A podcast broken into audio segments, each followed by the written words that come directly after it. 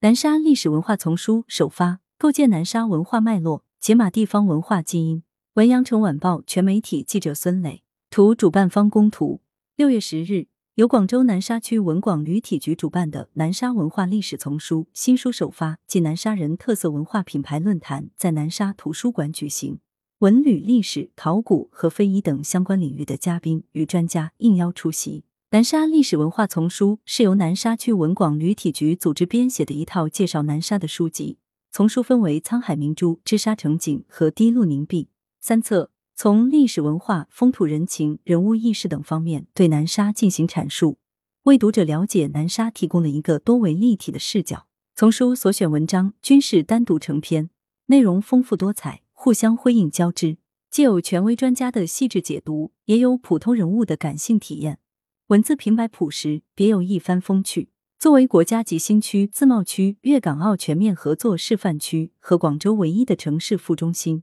南沙在战略上已经有非常明确的定位。但南沙本身的地域文化特征、内涵底蕴尚未有一个系统的梳理。南沙区文广旅体局局长鲁辉谈到，本套丛书深入挖掘本地区的历史文化资源、非物质文化遗产资源，按照区域、人文、地理等多个维度。构建南沙的文化脉络，为本地区的文化基因进行解码。本次活动除了发布新书，还举办了文化论坛。论坛邀请的专家从各自的专业、不同的角度，对南沙、对南沙人进行了多方面的探讨。南沙历史文化丛书总纂金雨燕介绍，在本套丛书中，读者会发现南沙继承了广府文化的主要特征，也保留了岭南水乡的独特印记。既可以看到四零零零年前的南沙人。也可以看到，二十一世纪的新南沙人在不同的历史阶段，人们对南沙进行耕耘和改造；也可以看到以妈祖为代表的水神信仰在南沙民间的广泛流传，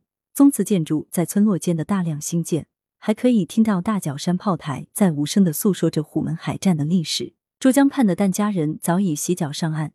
咸水歌却仍在街头巷尾口口相传。广州市文物考古研究院副院长张强路表示，保守估计。在距今四四零零年至四五零零年的时间段，即新石器时代晚期，南沙就有早期人类活动。南沙是一片既古老又崭新的区域，离不开一代又一代南沙居民的奋斗，同时也有广阔的创新空间。中山大学历史人类学研究中心主任刘志伟指出，从前生活在南沙的疍家人民，从一片汪洋的世界里开辟出新天地，这种吃苦耐劳、敢于创新的精神，值得我们延续发扬。来源。羊城晚报羊城派责编李丽。